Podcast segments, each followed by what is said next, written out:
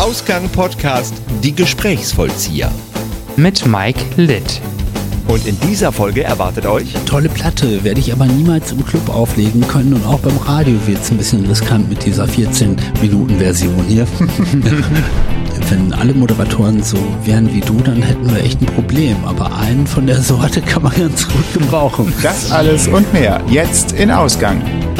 Herzlich willkommen zu Ausgang Podcast, die Gesprächsvollzieher. Falls ihr zum ersten Mal dabei seid, ihr hört äh, unsere allgemeine Interviewreihe und zwar mit Menschen, die interessante Geschichten zu erzählen haben. Ist noch früh, ne? Ist schon okay. Ja, die Zunge, die Zunge schlägt noch so ein bisschen.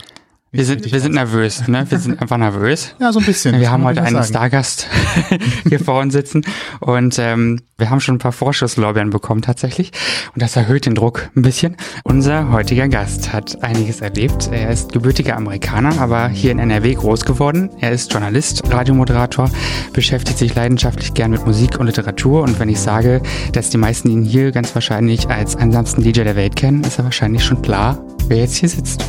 Wir unternehmen heute eine kleine Zeitreise in die vergangenen Jahrzehnte seines Lebens und Schaffens und freuen uns riesig, dass du hier bist. Herzlich willkommen, Mike Litt.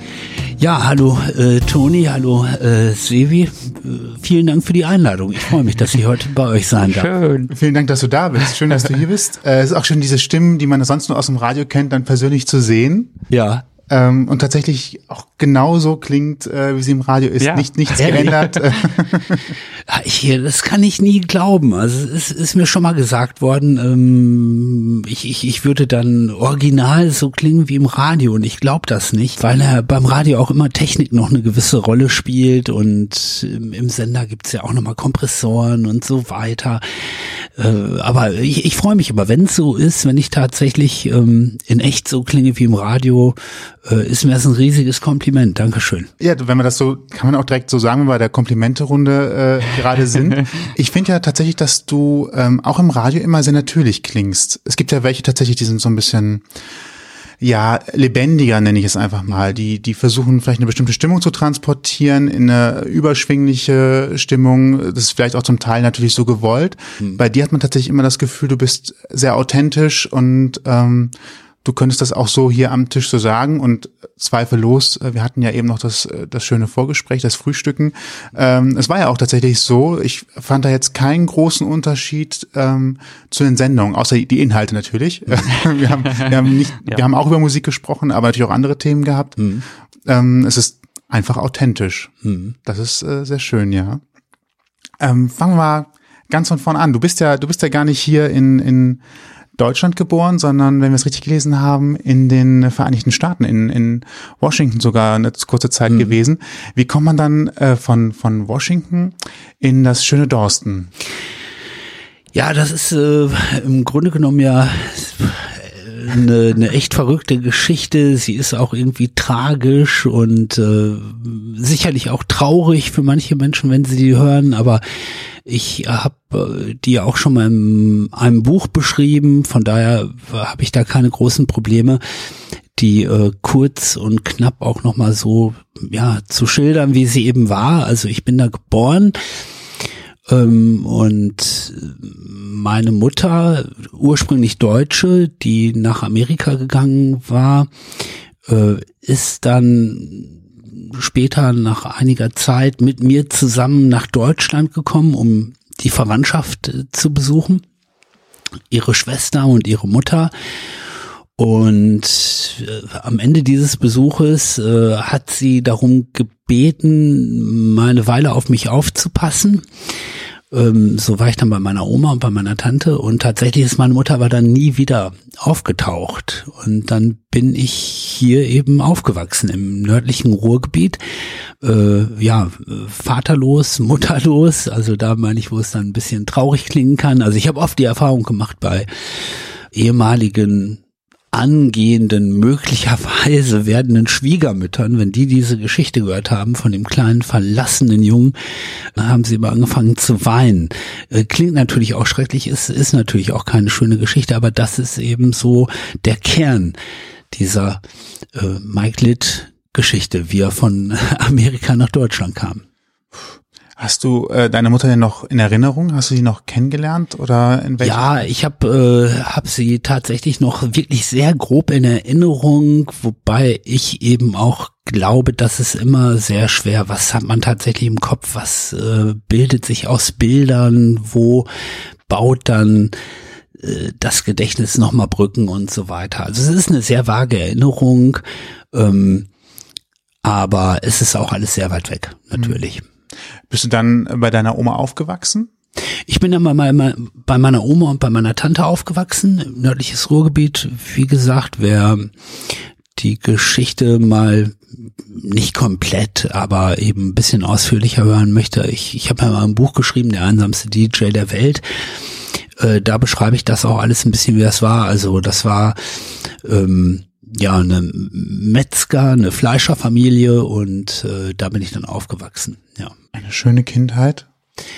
Letztendlich das Beste draus gemacht? Ja, also ich denk da gerne dran. Also ich habe da, ich, ich bin mir vollkommen sicher, dass da irgendwo natürlich in mir, da ist irgendwo natürlich ein großer Kummer, ganz bestimmt. Da ist auch ein großer Verlust, aber ich glaube, dass äh, die Oma, äh, die Tante und dann letztendlich auch die Tochter der Tante, eigentlich meine Cousine, aber für mich absolut meine Schwester. Also die haben, äh, glaube ich, das Bestmögliche für mich getan, um mir eben auch ein Umfeld zu geben, in dem ich äh, irgendwie ganz gut und wie ich finde auch glücklich aufwachsen konnte.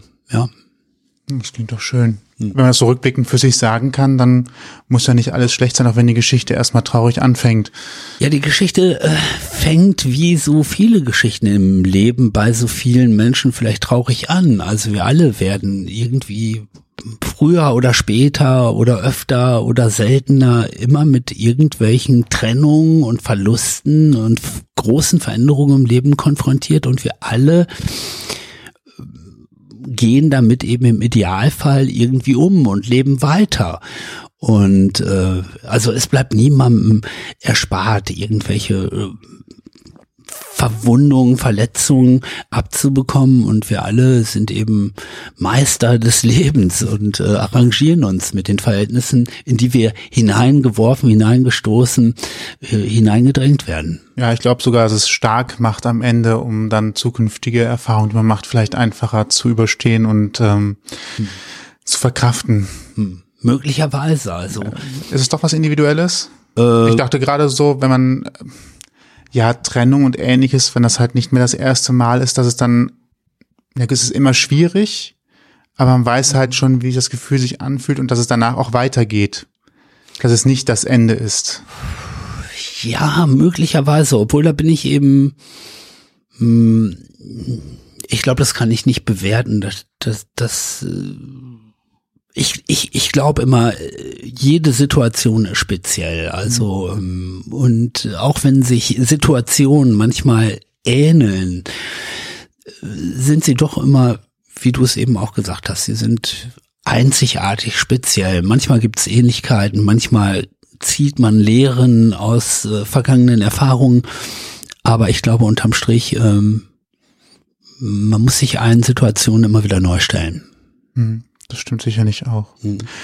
Ähm, Nochmal ganz kurz zurück zum Anfang. Hast du heute noch eine Verbundenheit zu Amerika? Kennst du Verwandtschaft oder hast vielleicht Freunde von früher, die deine Mutter hatte, die sie dazu bewegt haben, was in Amerika zu erleben, mit denen du mal Kontakt hattest?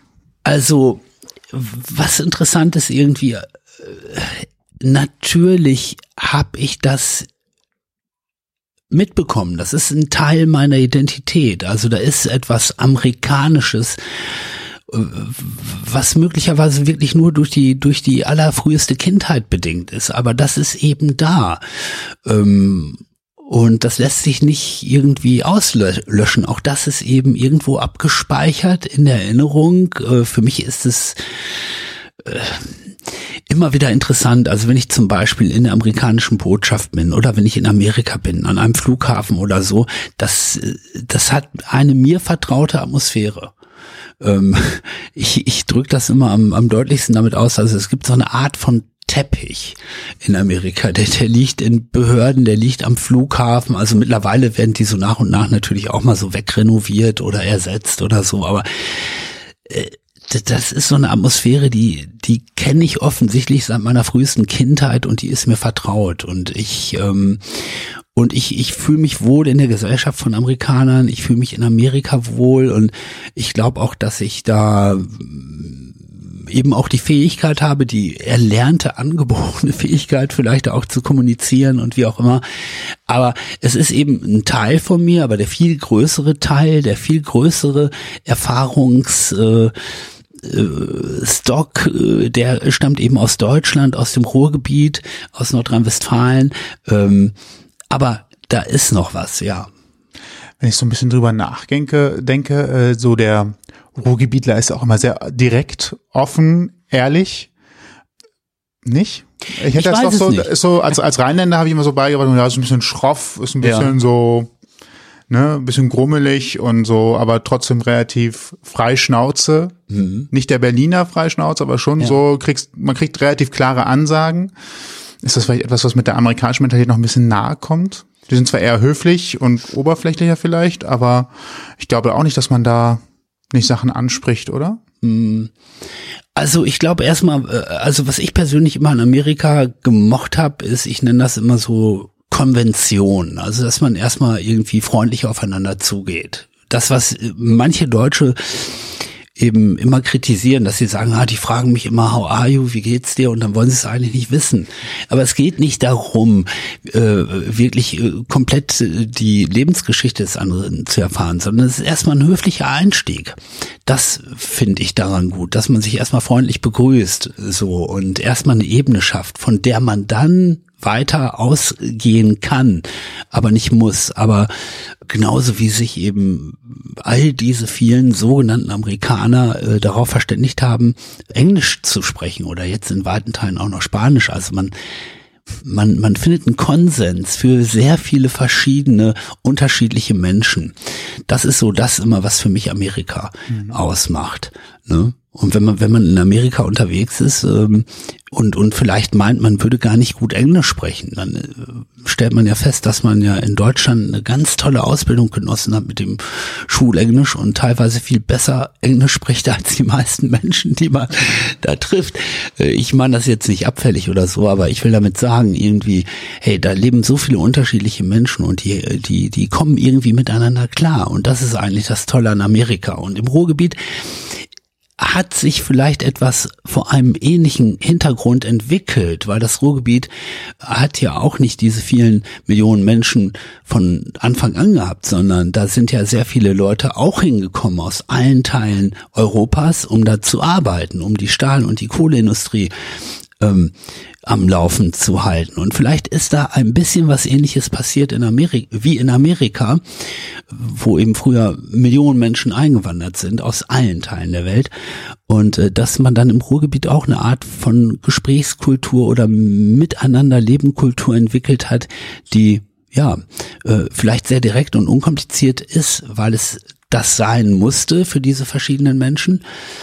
Und das mit dem Schroffen, ja, also ähm, das ist etwas, was ich persönlich gar nicht so gut beurteilen kann, aber ich höre manchmal von meiner Frau, wenn die mich dabei beobachtet, wie ich mich mit alten Freunden treffe, dann verfalle ich ganz schnell wieder in den Ruhrgebietsakzent. Also ich meine, der ist natürlich auch immer vorhanden, aber wenn ich mich mit bestimmten Freunden unterhalte, dann haben wir eine ganz andere Art der Kommunikation und klar, die läuft natürlich über gepflegte Phrasen und so weiter, aber ich mir ist schon klar, dass ich dann meinen Tonfall, meinen Slang total verändere auch, weil ich dann sozusagen in so einem Aquarium bin, wo ich das äh, komplett rauslassen kann. Ja, Das ist halt Heimat und Heimat. Heimatgefühle, genau. Man fühlt sich halt wohl und dann verhält man sich auch so, wie man es äh, gewohnt und gelernt hat über all die Jahre. Ja. Gibt auch von Leuten, die ja hier nach Köln zum Beispiel gezogen sind, die, die aus einem ganz anderen Teilen der Republik kommen und normalerweise tiefsten Dialekt sprechen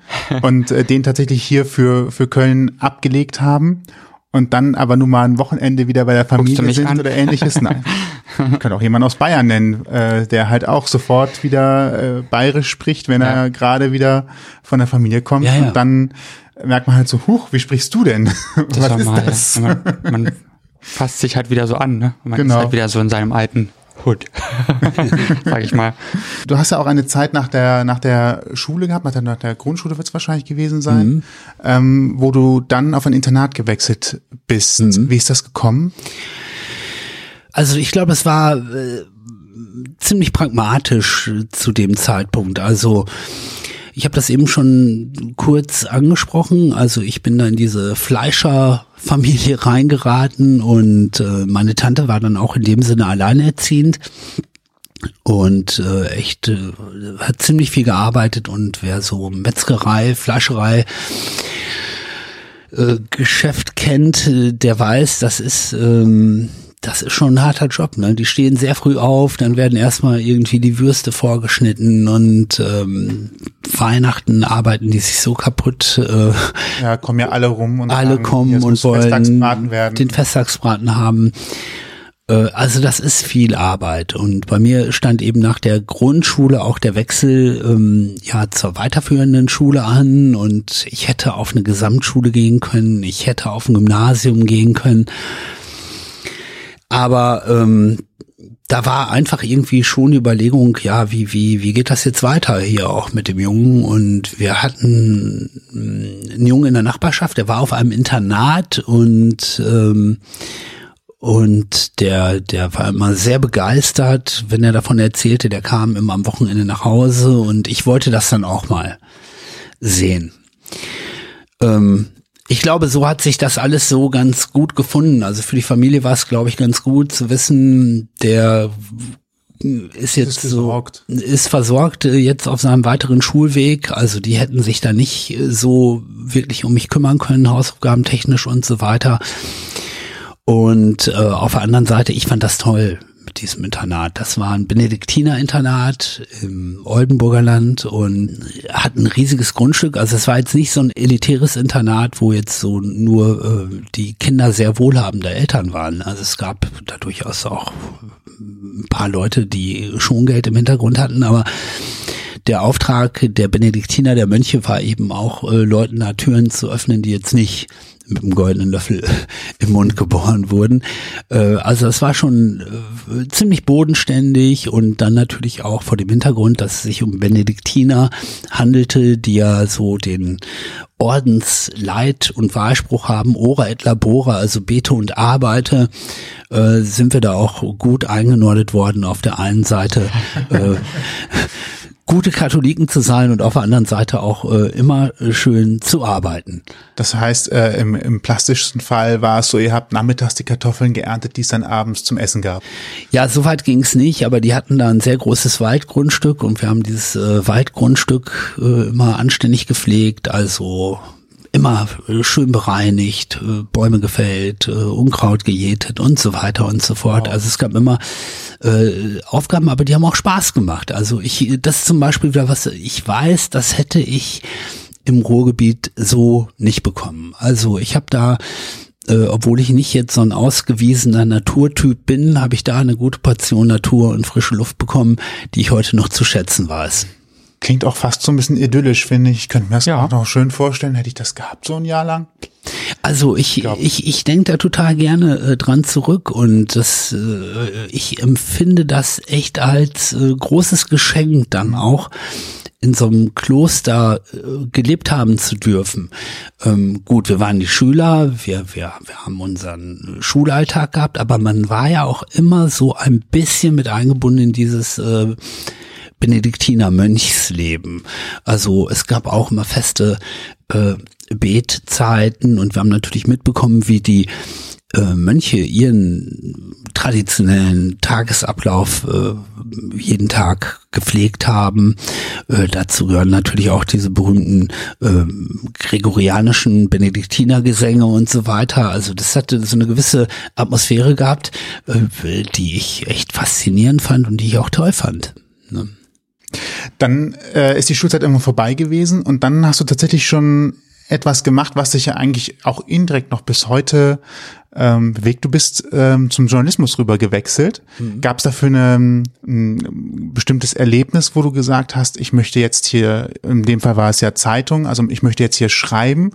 Gab es ein Ereignis, worüber du berichten wolltest? Ähm, oder war es das Schreiben als solches? Oder wie ist es zum zum Journalismus gekommen? Also vom Wald zum Journalismus? Mhm. Also äh, ja, oh, das, das, das ist eine, äh, das, weite Brücke. Äh, das aber, aber, aber echt äh, finde find ich jetzt schön gefragt. Ja, stimmt. Eigentlich hätte ich über die diese über diesen Benediktinerzugang ja tatsächlich auch irgendwie in der Landwirtschaft oder, oder was der, handwerkliches ja. danach Holzfiguren schnitt. Also jetzt ist jetzt überspitzt, aber man wäre davon ausgegangen, es wird was handwerkliches draus. Oder Metzgerei. Ja, nee, da, also das muss auch ein Handwerk ist. Ich wollte jetzt nicht ja. kaputt reden, aber also Metzgerei äh, kam irgendwie nie in Frage. Gar nicht. Also ich ich habe, äh, ich, ich meine, ich esse echt gerne Fleisch und äh, das ist schon alles okay, aber diese Gerüche, die dann ansonsten auch rundherum, ja, also in so einem angenehm, Betrieb, ja. da habe ich immer meine Probleme mit gehabt. Mhm. Äh, aber äh, ich weiß jetzt nicht, wie du äh, darauf kommst. Vielleicht war es wirklich intuitiv, aber äh, in, es gab in dem Internat gab es äh, tatsächlich auch ähm, tolles Werkraumangebot, also wo man echt äh, alle Werkzeuge hatte, die man sich vorstellen konnte. Man konnte da eher so in Richtung Mechanik gehen äh, gab da auch so ein altes Auto, an dem man rumbasteln konnte. Aber ich war wirklich immer im Holzwerkraum. Äh, mhm. Hab da tatsächlich auch mal die Arbeitsplatte durchgebohrt und dann wurde wochenlang jeden Abend beim Abendessen gefragt, wer das gemacht hat. Derjenige, der sollte sich jetzt bitte stellen. Und ich habe irgendwie, oh, ich habe Qualen gelitten. Ich habe drei Wochen lang nichts gesagt und irgendwann konnte ich nicht mehr und dann bin ich zum Abt gegangen und habe gestanden und äh, er war dann auch gar nicht so böse, wie ich befürchtet hatte. Aber ich war immer in diesem Holzwerkraum und äh, ich habe da echt äh, zwei Sachen exzessiv betrieben, nämlich ich habe einmal, ich glaube, monatelang Holzschalen geschnitzt. Mhm. Ähm, und zwar so viele, dass man mich irgendwann dann zu Hause gebeten hat, bitte keine mehr mitzubringen. Und es wollte auch niemand mehr welche geschenkt haben. Äh, und dann habe ich damit aufgehört und dann habe ich eine andere Leidenschaft entdeckt und zwar äh, Holzlöterei. Mhm. Also man wirft mit dem Diaprojektor zum Beispiel einen Pferdekopf auf eine Holzplatte, mhm. dann zeichnet man das per Bleistift, zeichnet man den Pferdekopf nach und dann lötet man Ach. diese dieses Profil mhm. mit im, im, Pünktchen mit der Pünktchentechnik nach. Also man hat dann ein Holzlötbild und davon habe ich glaube ich auch so um die 50 bis 100 gemacht. Und ich glaube, danach hatte ich mich in der Holzarbeit völlig erschöpft. Also ich habe beides bis heute nicht wieder gemacht. Obwohl doch im, im letzten Sommer, da habe ich mal wieder ein bisschen geschnitzt. Da war ich äh, im Allgäu. Aber auch nicht so viel. Vielleicht eine Stunde habe ich geschnitzt. Ja, das ist ja kann ja auch ein Versehen sein. klingt, nicht nach, klingt nicht nach wilder Absicht. Und wie, wie bist du dann tatsächlich von, vom, vom Holz zum Journalismus? Auf dem Holzweg. Ah, ja. Ich wollte ja, wollte ja nur sagen, ich hätte also äh, tatsächlich irgendwie ähm, Holzhandwerker oder was auch immer werden können. Nee. Also schreiben mochte ich immer. Das fing auch sehr früh an. Und das war überhaupt nicht eine Sache, über die ich mir groß Gedanken gemacht habe. Also für mich war schon zu Beginn der Oberstufe klar, ich muss irgendwas schreiben. Also ich, ich wollte entweder in Journalismus oder ich habe schon angefangen auch Geschichten zu schreiben. Aber die Schreiberei, das fing auch wirklich äh, extrem früh an. Und ich glaube also erstmal überhaupt irgendwie die Annäherung an Zeitung, die kam klar durch meine Oma, ähm, die mich äh, sehr früh so auch ans äh, Zeitungslesen herangeführt hat. Wobei ich erstmal, also ich, ich konnte erstmal überhaupt nicht gut lesen. Ich wollte nicht lesen. Ich merke jetzt als Vater, dass es nicht so ungewöhnlich ist, aber ich habe auch, also Ewigkeiten geraten. Ich habe nicht wirklich gelesen. Ich habe mich ein bisschen verweigert, lesen zu lernen. Ich habe immer geraten. Mhm. Und als die Geschichten dann komplexer wurden, da bin ich dann irgendwann aufgeflogen. Da haben die dann gemerkt, der redet immer nur und äh, da müssen wir noch mal echt ein bisschen nacharbeiten. Aber in dem Moment, wo ich dann lesen und schreiben konnte, da war das auch äh, schon fast wieder ein bisschen manisch, ähnlich wie mit der Schnitzerei und äh, Löt Löterei. Äh, also sobald ich lesen konnte, habe ich nur noch gelesen und ich wollte dann auch immer Geschichten schreiben. Also in der Grundschule eben so ja, so frühe Referate, also wo, wo ich im Grunde genommen, wenn ich ehrlich bin, das äh, Was ist was Buch nur nach abgeschrieben habe, aber solche Geschichten hat. Also ich wollte mal schreiben, ich wollte Geschichten schreiben. Hm. Und das waren dann sowohl äh, realistische, also passierte Geschichten, als auch fiktionale Geschichten. Äh, sowohl als auch. Mhm, also schön gemischt. Schön gemischt. Und dann kam das aber eben, wie gesagt, also ich habe mich dann in der Schulzeit darum bemüht, bei dieser Tageszeitung in Dorsten, bei den Ruhrnachrichten, dass ich da irgendwie meinen Fuß in die Tür bekomme, dass ich da ein Praktikum machen kann und das war dann erfreulicherweise möglich noch in der Oberstufe und das Tolle ist, man durfte dann auch direkt irgendwie schon kleine Artikel schreiben und ähm, ja, deswegen, da gab es überhaupt kein Überlegen oder keine große Orientierung. Das war irgendwie mein Ding. Cool, wenn man das dann so während der Schulzeit schon feststellt, dann äh, hat man die Schulzeit beendet und geht dann direkt über äh, ins Berufsleben und sagt, so, dann mache ich jetzt direkt weiter. Ja, eigentlich schon. Ne? Also ich habe natürlich irgendwie auch Geld verdienen müssen und habe dann auch in den Ferien immer noch in so einer Steinfabrik gearbeitet. Also in einer, in einer Fabrik, wo Terrazzo-Platten geschliffen wurden. Das sind diese Terrazzo-Platten, sind diese scheinbar nach Marmor aussehenden Holz äh, Steinplatten, die eigentlich auch in jeder Schule, in jedem Bürogebäude, in jedem Amt liegen. Mhm. Ne, diese geschliffenen äh, Steinplatten. Und das war eine körperlich anspruchsvolle Arbeit, die ja, die, die, die schon anstrengend war und wo man nicht so viel nachdenken musste eigentlich, aber das habe ich eigentlich auch geliebt. Also wenn die mir eine Festanstellung angeboten hätten, hätte es auch sein können, dass ich da geblieben wäre, nicht für ewig. Und äh, letztendlich, nee, habe ich mich dann ja auch auf den Weg gemacht, das ähm, mit der Zeitung äh, zu kultivieren und auch noch ein Studium anzufangen. Aber äh, vielleicht auch wieder den Benediktinern geschuldet. Also dieses so körperliche Arbeiten haben mir auch immer immer Freude gemacht. Hm, klingt auch nach einem schönen Ausgleich, vor allem wenn man halt immer nur immer nur schreibt äh, oder am, am Bürotisch sitzt, ist ja ganz gut, wenn man sich ein bisschen äh, auch noch körperlich betätigen kann. Wenn es dann auch sinnvoll ist, dann äh, macht das ja auch gleich nochmal Spaß. Man sieht, dass man dabei was schafft oder was erledigt hat. Hm. Das ist ja sowohl beim, beim Wald Baumstämme wegbringen, als auch hinterher beim, beim Steine bearbeiten, hat man hinterher ein fertiges Ergebnis, was man dann bewundern kann. Das ja. ist eigentlich ganz schön. Ja, aus den Steinplatten sind ja später Schallplatten geworden. Da kommen wir gleich noch drauf zu sprechen vielleicht. Ähm, war die journalistische Schiene denn direkt musikalisch? Ähm, nee, ich habe natürlich irgendwie bei der äh, Tageszeitung erstmal mit ähm, mit dem angefangen, womit man so anfängt. Haubenzüchterverein, äh, natürlich Sportvereine, Sportvereine, ähm, natürlich dann auch ein bisschen Kultur, wie das so in so einer Stadt wie Dorsten halt äh, stattfindet. Und habe mich dann aber schon immer bemüht oder ich habe dann auch immer so mm, ja mich beworben auch bei den bei den größeren Musikzeitungen und habe da erfreulicherweise auch relativ flott dann mal hier und da was schreiben können, ja. Hm. Wie hast du da die Begegnung mit den großen Stars äh, empfunden, wenn du sie getroffen hast? Ähm, War das schon so ein erster Erfolg, wo man halt sagt, cool, das hat geklappt. Also nicht nur, dass ich jetzt über das schreiben kann, wo auch Leidenschaft drin steckt, sondern jetzt kann ich auch noch Leute interviewen, von denen ich gar nicht gedacht hätte, dass ich denen mal die Hand schütteln kann. Mm, ja, das fand ich natürlich schon toll. Also es hat mich, äh, hat mich dann wirklich beeindruckt, dann mal so ein paar Stars äh, zu treffen, wobei ich dann auch sehr schnell festgestellt habe, ja, das sind ja unterm Strich eigentlich auch normale Menschen. Natürlich habe ich auch dann schon früh mal den einen oder anderen Ausreißer äh, kennengelernt, also Leute, die sich echt äh, fürchterlich benommen haben, die irgendwie in ihr äh, irgendwie in ihrem Startum gefangen waren und meinten, sie müssten Allüren haben. Ähm, aber unterm Strich war es war schön, sich mit interessanten Menschen unterhalten zu können.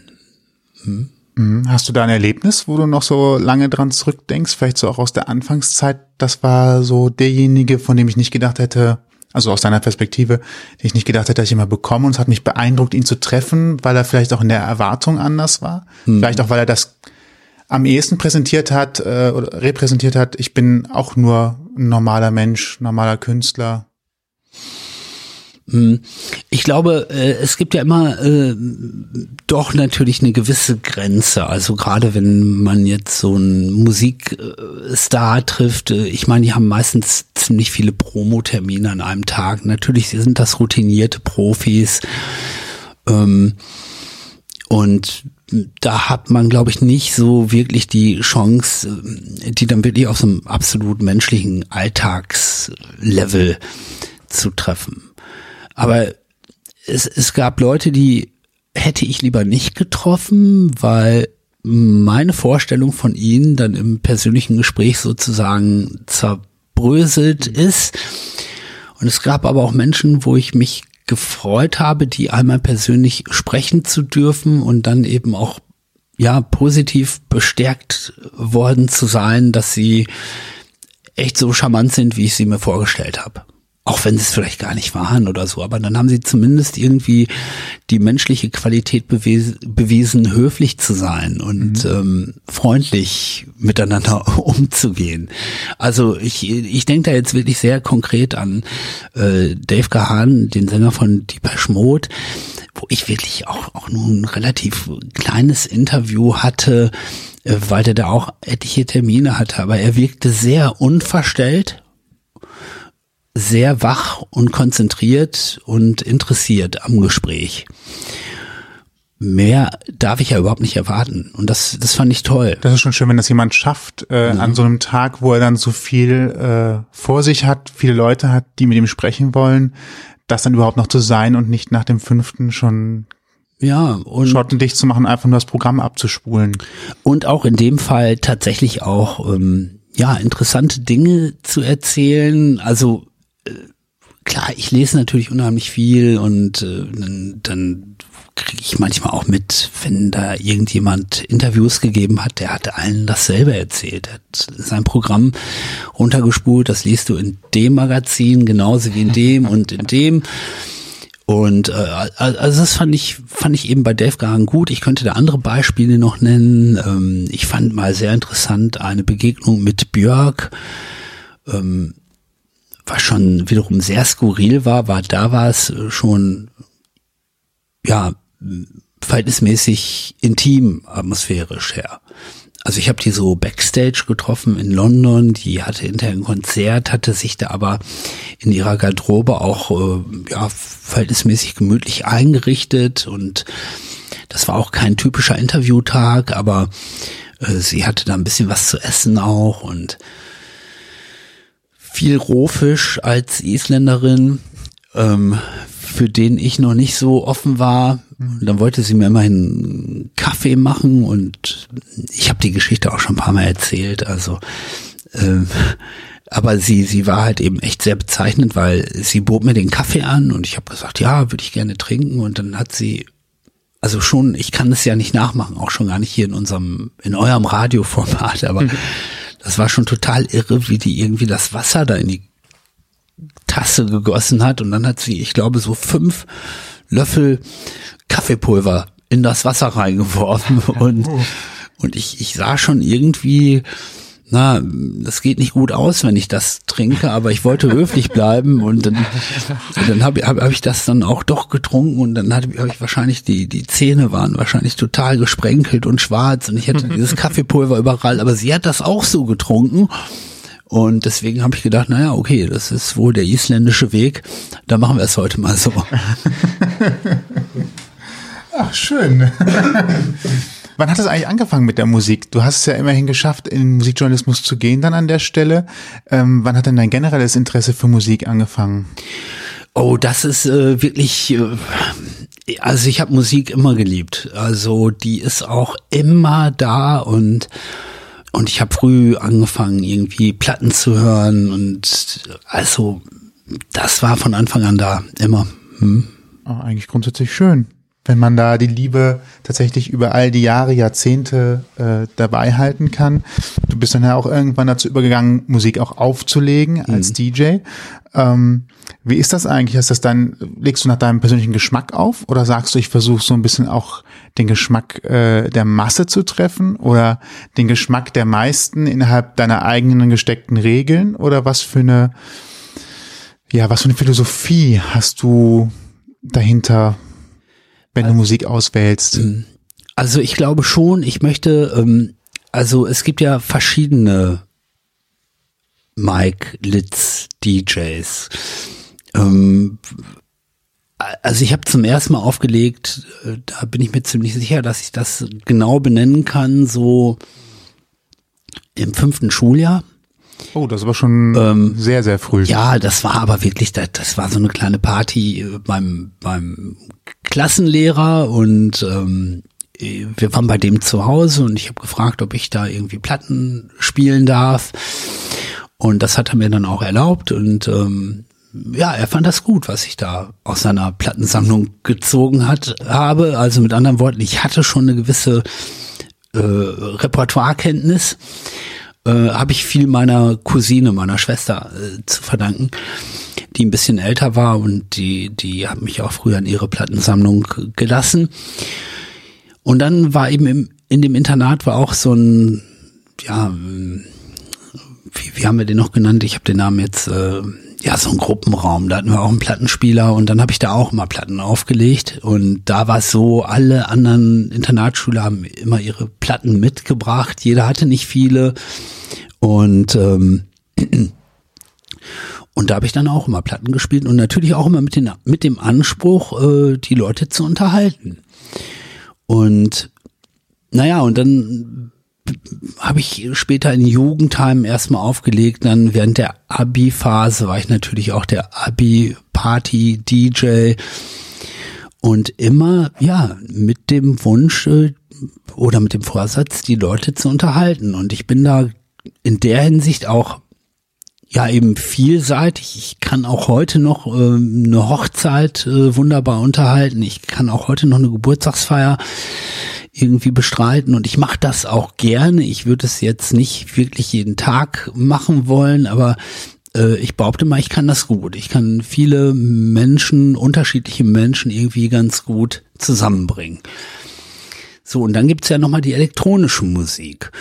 Und bei der ist es so, mh, elektronische Musik ist ja ohnehin eher Musik, da geht's ja mehr um Gefühl, um den, um die Stimmung, die Atmosphäre. Das ist ja nicht jetzt so wie klassische Pop-Songs aufgebaut. Es geht echt, echt um, um eine Schwingung auch. Und ich glaube, ich habe eine Schwingung für mich persönlich, nach der ich Tracks auswähle und ich spreche damit möglicherweise auch eine bestimmte Gruppen, Gruppe von Menschen an.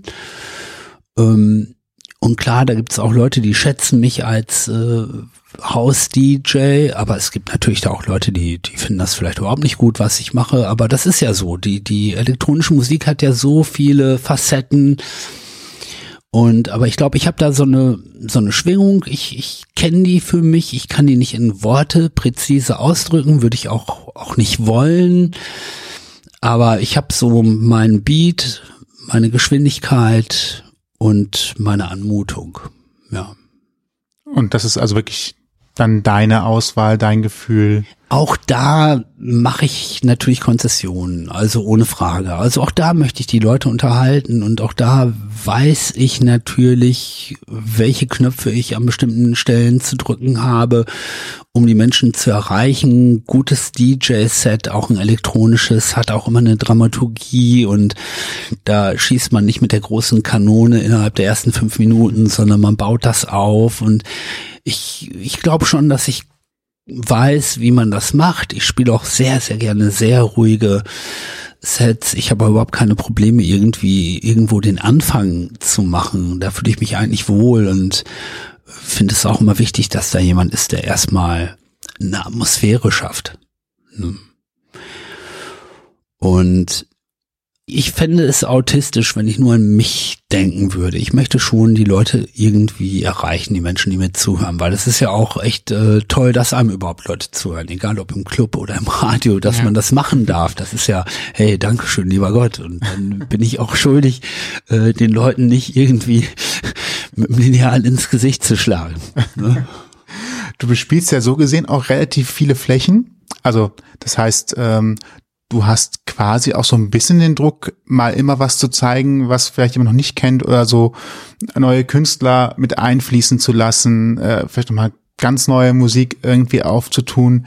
Wo findest du das? Wie kommt man auf neue Künstler, neue DJs, neue Interpreten, neue Titel, ähm, wenn man sagen möchte, man spielt nicht nur das, was jeder schon kennt? Hm. Das ist ähm, doch bestimmt schwierig. Es ist, äh, es hat sich ja nicht viel verändert. Also gut, vor 15 Jahren bin ich noch jede Woche in den Plattenladen gegangen und dann war da der Vinylhändler, der irgendwelche obskuren Platten bekommen hatte, die man noch nicht kannte. Und dann hat man sich 30 genommen, hat sich dann an den Plattenspieler gestellt und die hat man natürlich auch nicht alle komplett gehört. Und da kommt wieder diese Schwingung, von der ich eben gesprochen habe, ins Spiel. Diese Atmosphäre, die jeder DJ irgendwie hat. Du skippst dann mit der Nadel durch die Tracks und hörst, hm, das hat so eine Tonfarbe, so eine Atmosphäre, das ist so mein Ding damit kann ich umgehen. Hab natürlich aber fürchterlich viel auch früher gekauft, was ich nie wieder gehört habe, was vor allen Dingen dann in dem Plattenladen funktioniert hat.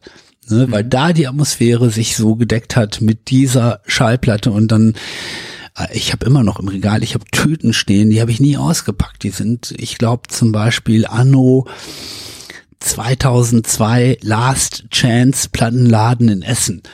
Fand ich da total toll in dem Laden, weil die haben einem dann auch immer echt so sehr spezielle Sachen erstmal angeboten. Hier hör dir die mal an und dann gehört und da in dem Laden absolut richtig. Und dann zu Hause, naja, ähm, tolle Platte, werde ich aber niemals im Club auflegen können und auch beim Radio wird's ein bisschen riskant mit dieser 14-Minuten-Version hier. und naja, aber so, man, äh, es gibt in die Tracks rein und genauso mache ich das heute natürlich auch bei digitalen Plattenläden. Man hat nicht mehr dieses haptische Erlebnis, man hat nicht das äh, Cover, was einen vielleicht erstmal irgendwie interessiert, aber äh, es gibt ja einige digitale Plattformen, man kann ja Namen nennen, ne? Juno Records in Großbritannien oder äh, Beatport Plattenportal äh, und ähm, da höre ich mich einfach immer noch durch und ich gehe dann nicht nur auf die Hits, also die haben natürlich auch Charts in all ihren Angeboten. Da gucke ich auch mal, weil es schon interessant ist, was ist denn da im Moment so äh, am meisten gefragt. Ich äh, gehe gerne auch einfach mal so in die Charts, so fangen dann so an, so bei Platz 100 guck da mal, was sind so die letzten fünf Verdächtigen und von denen kriegst du dann auch wieder Vorschläge, was vielleicht in die Richtung geht. Natürlich, also digitale Einkauf heute hat sich verändert, man kriegt immer wieder äh, programmgenerierte Vorschläge und so weiter. Das ist aber auch nicht so schlecht. Aber es ist noch eine richtige klassische Recherchearbeit dann letztendlich, ne? Die schönsten Sachen raussuchen, die Stimmungen finden, das wir wirklich durchwühlen und äh, Arbeit und es fliegt einem nicht so zu. Ja, ein bisschen schon. Also ich habe es nie so empfunden. Also es ist eben, eben auch Teil Leidenschaft klingt jetzt so hoch, aber das ist eben so, hey, das mache ich gerne. Ne? Ja, ja. Da muss man nicht drüber nachdenken, ob das vielleicht gut ist oder nicht gut, ne? Oder ob also, es Zeit kostet. Oder weniger, sagen wir mal so. Ähm, wir sind, ja? äh, wir haben uns ja mehrmals gestriffen. Äh, du, du bist ja äh, heute noch beim Radio. Wie bist du denn zum Radio überhaupt gekommen? Was ist denn da passiert? Ja, Radio war im Grunde genommen ähm, manche meinen ja auch, auch bis heute, ja, wie ist er da denn gelandet mit dieser Stimme? ähm, und äh, ich, ich äh, selber wundere mich ja manchmal, weil ich das Radio natürlich immer geliebt habe. Also auch, also ähm, wie auch die Schreiberei, was ich vorhin schon erzählt habe, wie die Musik, war ich auch immer ein Radio-Afficionado. Ähm, ich habe immer gerne Radio gehört und Radio hatte für mich auch immer so dieses magische Element, ähm, dass da eine Atmosphäre entsteht, nur durchs Zuhören und man stellt sich irgendwas vor. Vielleicht ist es in real ganz anders, aber Radio äh, ist Magic.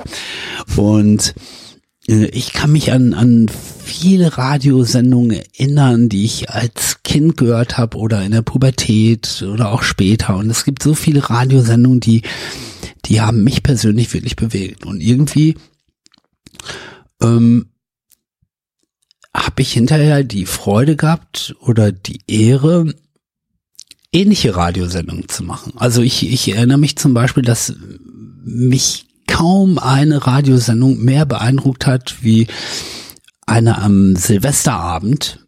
Ähm, ich bin mir ziemlich sicher, die hat Robert Treutel moderiert und ich war alleine irgendwie auf der Straße mit meiner damaligen Freundin im Harz. Wir hatten die irrsinnige Idee, wir wollten am Silvesterabend uns ein Zimmer suchen im Harz, um da Silvester zu feiern. Das war natürlich alles schon lange ausgebucht, aber wir waren da noch nicht so erfahren im, äh, im selbstständig verreisen. Und äh, die Internetportale haben nichts angezeigt. Also die, die gab es gab's noch gar nicht. Äh, mit anderen Worten, wir sind also in den Harz gefahren und mussten auch wieder zurück. Und dann war, haben wir eben diesen Mann im Radio gehört.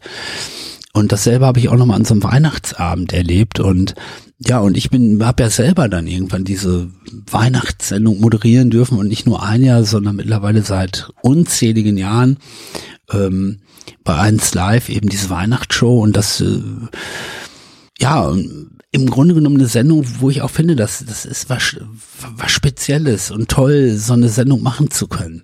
Und ich kam zum Radio durch Zufall, also ich hatte eben diese Unmengen von Interviews gemacht oder ich machte immer viele Interviews als schreibender Journalist.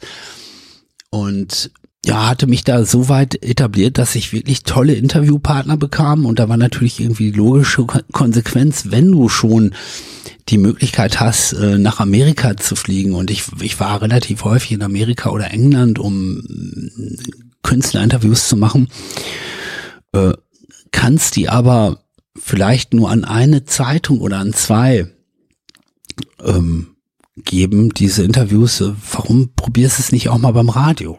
Ne? Und, und so, das war mein Entree erstmal über den Musikjournalismus und dann habe ich eben das äh, Glück gehabt, dass ähm, die, die Redakteure oder auch Jochen Rausch, der damals Musikchef war von 1 Live und heute äh, Programmchef ist, dass der ähm, mich dann auch noch ein bisschen weiter gefördert hat und gesagt hat, ah, der hatte damals auch ehrlich gesagt, also du bist jetzt nicht irgendwie der begnadete Radiosprecher und ähm, wenn alle Moderatoren so wären wie du, dann hätten wir echt ein Problem. Aber einen von der Sorte kann man ganz gut gebrauchen. Überleg doch mal kurz, wobei das Kompliment noch ja, ne? versteckt. hm. Ja, aber dann hat er doch ein glückliches Händchen äh, bewiesen. Letztendlich kann man ja so sagen. Denn es ist ja keine Eintagsfliege geblieben, sondern äh, hat es immerhin ne, zum einsamsten DJ der Welt gemacht. Ja. ja. Am Ende. ja. Beziehungsweise ja schon ziemlich schnell eigentlich. Ne? Ähm. Das war ja war ja bereits am Anfang, nicht nur am Ende. ja, ich habe mich, ich habe mich echt, echt wohl gefühlt auch im Radio. Also auf der einen Seite schon durchaus ähm, nicht immer hundertprozentig davon überzeugt, dass ich da wirklich echt ähm, am richtigen Platz sitze. Also warum? Ich Selbstzweifel. Selbstzweifel natürlich ein bisschen, aber vielleicht ist es auch gut, wenn man die ein bisschen hat. Mhm. Ne? Also wenn ich jetzt irgendwie, egal was ich machen würde, ich weiß es nicht. Vielleicht ist es toll, wenn man mit einem unverrückbaren Selbstbewusstsein irgendwie an Dinge drangehen kann ich glaube, für mich ist es immer ganz gut, wenn da immer noch irgendwo so ein bisschen Luft nach oben ist und ich mir überlegen kann, wo kann ich mich vielleicht verbessern, wobei ich also mir ist es schon immer wichtig, dass ich sehr persönlich rüberkomme. Ich möchte jetzt nicht das Wort authentisch benutzen, sondern für mich ist es so, ich möchte die Menschen, die mir zuhören, schon direkt ansprechen. Wobei mir vollkommen klar ist, ähm, eine Radiostimme, also die Person, die dann spricht, ist irgendwo natürlich auch eine Kunstperson. Also es bin nicht ich, wie ihr mich jetzt von meinem Frühstück erlebt habt. Ich bin in einer Radiosendung, mache ich natürlich eine Radiosendung. Und das nehme ich auch ernst. Ich habe nur die Erfahrung gemacht oder die Erfahrung machen dürfen, wofür ich sehr dankbar, wofür ich sehr dankbar bin, dass ähm, ja, man eben verschiedene Radiofiguren sein kann. Ich bin als einsamster DJ der Welt an Heiligabend wieder ein spezieller Radio Mike Lit, genauso wie ich ein spezieller Radio Mike Lit bei WDR 2 Pop bin oder auch wieder ähm, im Clubbing lange Jahre ein anderer Mike Litt war. Also immer Mike Litt, aber immer mit einer Stimme für die Sendung. Und da sage ich jetzt etwas, das habe ich nicht selber für mich herausgefunden, sondern das ist ähm, basierend auf einem Interview mit Götz Alsmann, das ich mal im Radio gehört habe, was mich echt beeindruckt hat, weil er mir damit auch eine Tür geöffnet hat äh, Götz Alsmann, der auch sehr umtriebig ist, er ist Musiker, er macht diese verschiedenen Sendungen im Fernsehen, im Radio. Der hat gesagt, egal welche Sendung du machst, du brauchst wahrscheinlich so 20 Sendungen oder Stunden, bis du deine entsprechende Stimme für diese Show oder Sendung gefunden hast. Mhm. Und wenn du die gefunden hast, dann hast du die ich finde es in doppelter Hinsicht interessant. A, habe ich dadurch mal gelernt, Achtung, gib dir immer Zeit, egal welche Sendung du machst, du musst dich entwickeln, du musst die richtige Stimmung, Anmutung für eine Sendung finden, gib dir diese Zeit. Ne? Geh da nicht mit einer Schablone rein oder denk irgendwie so, du musst so und so sein, sondern ja, gib dir Zeit, finde da eine Radiostimme und da ist ja für mich auch drin enthalten, was für mich der Kern meiner Arbeit oder meiner Tätigkeit oder für alle Dinge ist, die ich so mache. Ich möchte da schon irgendwie, ja, meine Seele oder meine Kreativität anzapfen. Also das ist für mich das Ziel. Von daher muss es kommen. Ne, ansonsten könnte ich auch kräftig trainieren mit Stimmtrainer und dann wirklich wunderbar sagen, dass ich das Beste der 80er, 90er und des Jahres 2020 spiele und den Superhit und ne, dann, dann wäre ich ein sehr formatierter Moderator. Und das ist ja vielleicht für mich auch gar nicht erreichbar und äh, das ist aber auch nicht mein Ding irgendwie. Ich möchte irgendwie ähm, ja schon ein bisschen was Persönliches rüberbringen. Ich möchte die Menschen, die mir zuhören, möchte ich ansprechen und ich, ich hoffe, dass sie mir gerne zuhören. Ne? Und das geht nur, wenn ich dann auch irgendwo eine Tür öffne, die so bei mir ist, bei meiner Seele oder wie immer ich das nennen möchte. Ich will da jetzt nicht zu pathetisch klingen, aber ich, ich glaube, ihr wisst ungefähr, wie ich das meine. Mhm. Ja, das ist quasi eine besondere Sendung und man muss sich auch als Mensch immer wieder darauf einlassen, die Stimmung finden und mhm. äh, sie aufbauen, damit die Sendung auch tatsächlich eine besondere Sendung ist und nicht eben die 0815 nach dem gleichen Schema hm. äh, gleiche Sendung. Ja, das ist zum Beispiel äh, der, der Club der Republik bei Deutschlandfunk Nova, das ist ja im Grunde genommen äh, klassisches Wochenend, Samstagabend Entertainment, man spielt elektronische Musik wir haben uns dann natürlich schon ein bisschen was überlegt. Ich habe äh, echt einen tollen Redakteur, der da immer im Hintergrund steht, der aber genauso wichtig ist, ähm, den Christian Moster und wir haben ähm, da echt ein gutes Verhältnis und wir überlegen uns halt vorher ein paar Themen, die wir präsentieren wollen. Das sind ja auch nicht so viele, aber ähm, wir, wir wissen schon ungefähr, wo die Reise hingeht. Aber auch das ist dann nicht komplett verskriptet und wird dann sozusagen äh, lupenrein und sauber runter moderiert, sondern auch da komme ich eigentlich sehr von mir selbst. Ich höre die Musik da selber gerne, die da läuft und im Idealfall kommt dann etwas bei raus, was am Samstagabend irgendwie ganz angenehm klingt. Ab 19 Uhr, wo man noch nicht meint, da äh, trinken jetzt alle äh, kleine Feiglinge im, im, Studio und feiern da eine mhm. wilde, exzessive Party, sondern äh, es hat den Sound des Wochenendes, aber hat auch noch eine gewisse Entspanntheit und klingt aber auch nicht so runtergespult. Hoffe ich. Also das ist eben die Sendung, die ich gerne hören würde. Ich darf jetzt nicht erwarten, dass alle Menschen sowas gerne hören. Andere hätten es vielleicht lieber anders und vor allen Dingen auch Jüngere hätten es vielleicht dann doch ein bisschen mehr auf äh, Krawall lasse ich mal weg, aber auf Remi Demi, mhm. ne, äh, das ist eben im Club der Republik nicht so. Aber ähm, im Idealfall hat es so so eine Stimmung. Ja, aber der hat ja auch einen Lebenslauf. Also es fängt ja am Anfang gefühlt immer etwas, der melodiös ist der falsche Ausdruck, aber etwas ruhiger an, mhm. um sich dann so halbe Stunde, Stunde für Stunde äh, zu steigern und, und intensiver zu werden, an Intensität dazu ja. zu gewinnen. Und ähm, von daher äh, hat das ja auch so ein, so ein, eine Sendung hat so einen Lebenszyklus, nenne ich es mal, so einen Ablauf, der sich da wiederfindet. Auch da wieder die Dramaturgie irgendwie. Wir überlegen uns auch vorher, welche DJ-Sets, wir haben ja Gast-DJ-Sets immer, welche äh, positionieren wir wann und äh, nicht immer lässt sich alles so dann ganz äh, schön designt von der Oberfläche komponieren und zusammensetzen, aber im Idealfall ähm, finde ich, haben schon immer hier und da wirklich äh, schöne Sendungen. Mhm.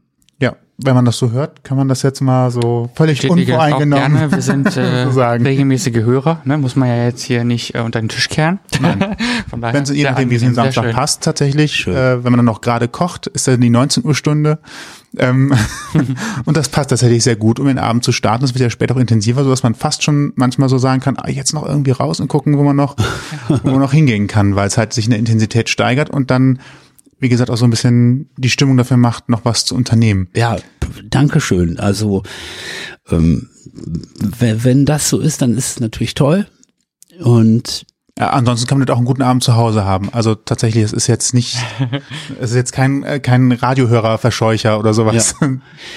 ja, hey, dann, dann ist schön und äh, das macht mir, macht mir Spaß. Ich freue mich, dass ich da eben noch dieses elektronische Ding am Laufen habe, dass ich das machen kann, weil auch das ist wieder ein Teil von mir. Ähm, früher habe ich viel als äh, DJ in Clubs aufgelegt, das mache ich nicht mehr so viel. Immer noch gelegentlich und dann auch wirklich gerne, aber für mich eine wunderbare Radioshow, die natürlich völlig anders ist als WDR 2 Pop, was ich dann in der Woche mache. Ähm, ich war ja Ewigkeiten, also seit dem Gründungsjahr bei 1 Live und bin dann im vergangenen Jahr mit Ausnahme des äh, einsamsten DJs der Welt, der auch am letzten Heiligabend wieder bei 1 Live in 1 Live lief, äh, bin ich dann zu WDR 2 und habe dann natürlich auch ähm, ja mit anderer Musik zu tun. Wir haben aktuelle Musik, aber die ist auch ein bisschen erwachsenorientiert. Und ich habe da natürlich auch viele Classics, viele ältere Stücke, aber das ist für mich wieder eine wunderbare Erfahrung, weil ich da über Musik reden kann, die natürlich auch mit meiner Vergangenheit zu tun hat. Und auch da, glaube ich, wird es für mich dann immer interessant, wenn ich ältere Stücke spiele, zu denen ich einen Bezug habe und ja, die im, im günstigsten Fall dann auch mit der persönlichen Geschichte irgendwie verbinden kann oder dann eben anmoderieren kann. Mhm. Eine andere große Sendung war dann ja tatsächlich auch Clubbing, die äh, gefühlt immer lief und irgendwann aufhörte. Ja. Äh, weiß noch, wann es losging und wie, wie ihr zur Sendung gekommen seid? Äh, ja, also Clubbing ähm, fing an im Jahr 2001. Tatsächlich erst? Äh, ja, 2000, nee, 2000, 2000.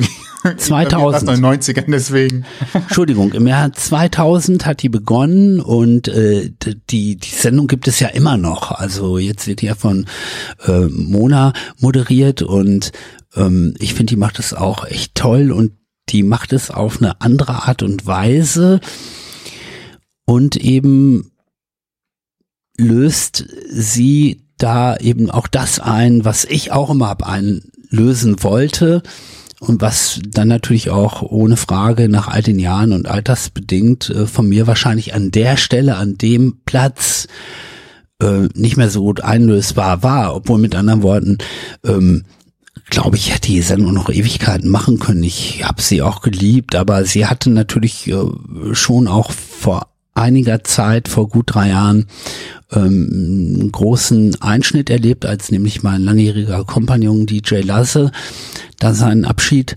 genommen hatte und die Sendung dann von dem Freitagabend auf den Sonntagnachmittag wechselte. Aber äh, das alles mal beiseite gelassen. Die Sendung Clubbing wollte ja am Freitagabend natürlich auch eine Freitagabendshow sein, aber es ging ja auch immer um die junge deutsche Literatur. Und da habe ich mich ja nun wirklich abgearbeitet, also abgearbeitet nicht im negativen Sinne, sondern ich meine, da habe ich echt, habe ich alles gemacht, was ich machen konnte, dann letztendlich über gut 17 Jahre hinweg habe ich alle Newcomer in der Sendung gehabt. Viele von denen sind auch groß äh, geworden und berühmt geworden und haben so im, im Clubbing sozusagen ihre Debüts vorgestellt, wie zum Beispiel Juli C., die heute mittlerweile ja natürlich äh, sozusagen zum Literatur äh, zum etablierten Literaturkanon gehört. Die hat ihr erstes Buch in einer der ersten Sendungen vorgestellt. Also ich äh, habe da eine ganze Generation oder Generationen von Autoren und Autorinnen in Deutschland begleitet und durfte die auch immer wieder dann in der Sendung begrüßen. Aber so wie sich viele von denen etabliert haben, von diesen Autoren, bin ich dann natürlich auch älter geworden und ich habe in meinem Leben mehr Berlin-Romane gelesen als wahrscheinlich jeder andere in Deutschland und ich kann sie auch nicht mehr lesen. Oder ich kann sie schon noch lesen, aber hey, ähm, äh, die neuen, die da kommen für eine jüngere Generation, die können jetzt auch gut von Mona gelesen und präsentiert werden und die kann sich dann nochmal anders mit den Leuten unterhalten, weil die sind dann ungefähr auf einem Alterslevel auch und für mich die Frage war natürlich, wenn man so lange eine Literatursendung gemacht hat, ähm, macht man dann nicht auch weiter, versucht es vielleicht bei WDR 5 mit Literatur oder so. Aber ich habe euch, glaube ich, schon erzählt, es gibt verschiedene Aspekte in meinem Leben. Ich pflege die auch alle gerne und wenn ich jetzt wieder irgendwas mit Literatur auch verstärkt machen könnte, Literatur ist ja auch ein Bestandteil in Pop bei WDR 2, hey, warum nicht? Aber ich brauche das nicht unbedingt. Also es ist nun wirklich äh, auch äh, eine Sache, die habe ich über all die Jahre echt sehr intensiv gemacht und ich könnte jetzt auch nicht sagen, ich äh, bin jetzt todtraurig und mir fehlt was. Also ich finde es irgendwie mal echt wieder toll, Bücher zu lesen, die ich gerne lesen möchte und nicht, weil ich die in der nächsten Woche in der Sendung habe. Ähm, ich lese wieder ruhiger und ähm, und ich habe auch, ja, vorgestern habe ich mir echt seit langem mal wirklich wieder mit Begeisterung selber ein Buch gekauft und äh, freue mich total, das jetzt äh, demnächst lesen zu können, hoffentlich vielleicht äh, sogar noch heute nach unserem Treffen. Und äh, es äh, kommt nicht in eine Sendung, ich muss nicht darüber reden, das ist mein Buch einfach. Ne? Und da muss man auch sagen, ich und das, glaube ich, kann ich auch mit einem gewissen Stolz behaupten oder ich bin stolz drauf. Obwohl ich all die Jahre diese Literatursendung gemacht habe und man darf sogar sagen, von der Hörerzahl war es wahrscheinlich die erfolgreichste Literatursendung im deutschen Radio. Mhm. Und dann noch über all die Jahre. Ähm, ich bin nicht Teil der Literaturszene geworden in dem Sinne. Auch wenn ich mal selber schon ein Buch geschrieben habe und auch gerade wieder einschreibe, ich bin also nicht so, wie man so sagt, down mit der Literaturszene. Also ich war da kein Klinkenputzer, der da bei den Verlagen jeden Tag vorbeigegangen ist und äh, alle äh, Best Friends. Das habe ich nie gemacht. Ähm, und das war ja auch das Interessante an Clubbing. Wir haben Literatur gemacht, erfolgreich, viele Menschen erreicht, vielen Menschen die Tür zur Literatur aufgemacht.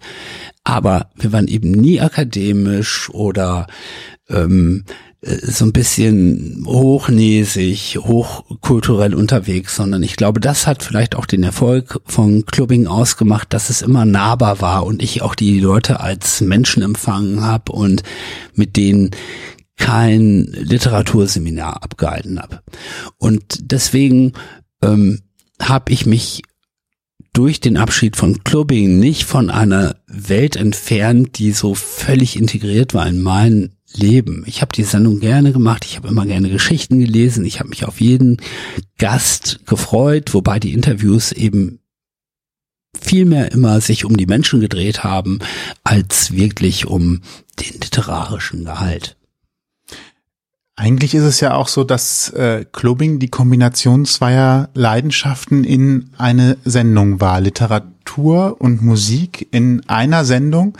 Ähm, ich habe ja vor allem die Freitagabendphase ähm, viel mitbekommen, also bewusst mitgenommen, ähm, weil es ja auch gut passte. Man, man traf sich mit Freunden, es lief im Hintergrund und hat tatsächlich auch zugehört. Äh, tatsächlich auch und äh, gipfelte dann halt immer so, ähm, zumindest dann für den für den Wortteil dann natürlich in der ähm, in der Lesung in der 23 Uhr Stunde war es glaube ich immer. Genau. Und ähm, jetzt zurückblickend, so für mich, wo ich jetzt auch so deinen dein Background ein bisschen habe, ist tatsächlich die Kombination zweier Leidenschaften, nämlich der Musik und der Literatur in einer Sendung. War es von Anfang an so angelegt oder konntest du dich da so einbringen? Weil so richtig naheliegend finde ich jetzt ähm, DJ-Sets gemischt mit Literatur nicht auf dem ersten Blick, muss ich ehrlich sagen. Es war natürlich äh, eben 2000 auch die Zeit. Das war genau die Zeit, wo auf einmal Literatur äh, schon ja Popkultur wurde. Mhm. Ne? Wenige Jahre oder ja Jahre davor kam das mit Stuckrad ähm, sozusagen der erste Popstar der deutschen Literaturszene aber natürlich auch noch mit ein paar anderen Protagonisten rundherum. Aber auf einmal waren Lesungen auch irgendwie hip. Die waren irgendwie angesagt und ähm, da haben wir bei 1 Live irgendwie den richtigen Riecher gehabt und das dann in, im richtigen Moment ähm, ja eben Literatur so als äh, Teil des äh, Wochenend-Entertainments äh, zu präsentieren, das funktionierte und wir haben die Leute haben uns ja die Bude eingerannt damals noch im Mediapark in Köln, wo wir ähm, ja auch eine Bar hatten und wo wir dann die Live-Lesung gemacht haben.